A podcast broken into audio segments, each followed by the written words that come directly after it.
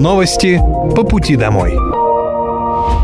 Здравствуйте! Это новости по пути домой и с вами я, Мира Алекса. Сейчас я расскажу вам о том, что произошло сегодня в Подмосковье, в России и в мире.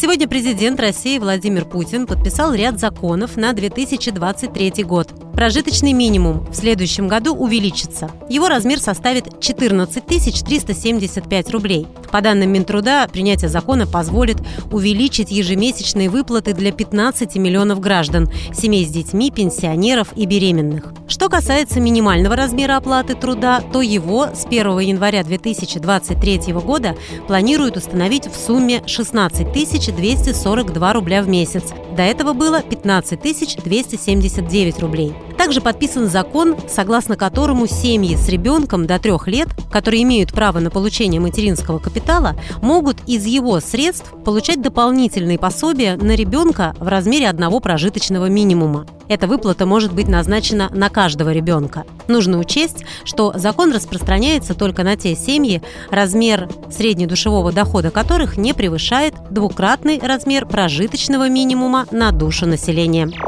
Также сегодня Владимир Путин подписал закон о запрете пропаганды ЛГБТ. Пропаганда будет запрещена как среди несовершеннолетних, так и взрослых. Предусматривается полный запрет на пропаганду нетрадиционных отношений и педофилии. Кроме того, будет запрещена демонстрация ЛГБТ-информации и информации, которая может побудить человека сменить пол. Ответственность за пропаганду ЛГБТ раньше грозила только в том случае, если такая информация распространялась среди несовершеннолетних, а после вступления закона в силу и среди взрослых. Максимальные планки штрафов до 400 тысяч рублей для граждан и до 5 миллионов для юридических лиц. Если пиарят смену пола, до 200 тысяч рублей для граждан и до 4 миллионов рублей для юридических лиц.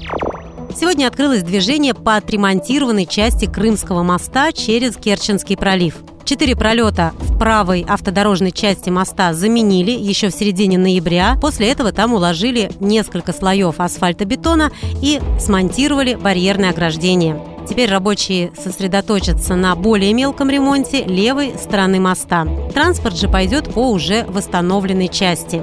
Со дня ЧП на Крымском мосту до запуска движения по поврежденной части прошло меньше двух месяцев.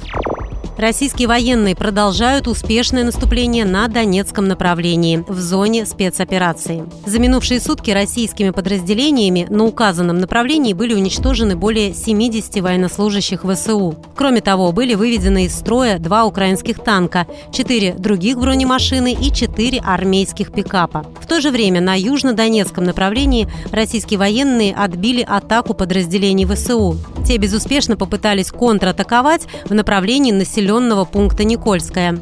Нанеся огневое поражение противнику, удалось его отбросить на исходные позиции. Было уничтожено до 30 военнослужащих, две боевые машины пехоты и три пикапа.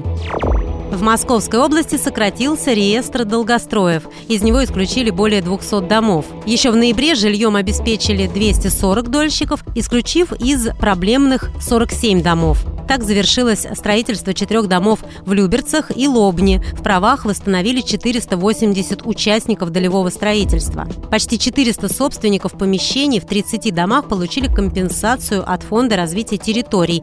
Еще 362 дольщикам ее выплатил инвестор. Сейчас в реестре остаются 509 домов. И в целом снижение проблемных домов в регионе идет хорошими темпами.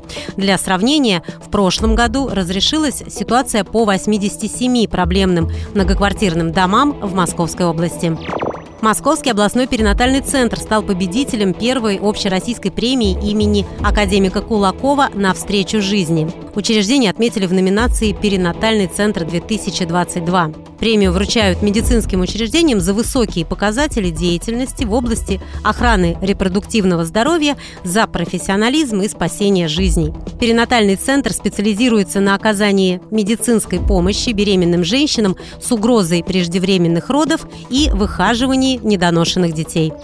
Некоторым категориям россиян предложили досрочно выйти на пенсию. Речь идет о социальных педагогах, директорах школ и детских садов, а также их заместителях. Сегодня право выхода на досрочную пенсию есть только у тех социальных педагогов, которые работают в специальных учреждениях, детских домах, образовательных структурах для детей с отклонениями в развитии или нуждающихся в психолого-педагогической и медико-социальной помощи. Однако такие же преподаватели в обычных школах, работая с трудными детьми, этой льготой воспользоваться не могут. Авторы инициативы считают это несправедливым и заявляют, что социальные педагоги в школах также работают с детьми, имеющими отклонения в психике, а на директоров и их заместителей возложена огромная ответственность.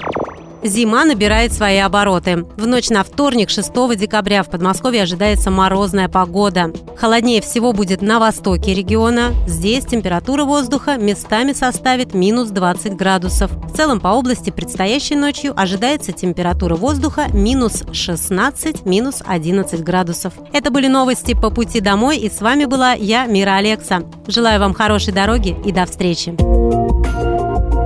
Новости по пути домой.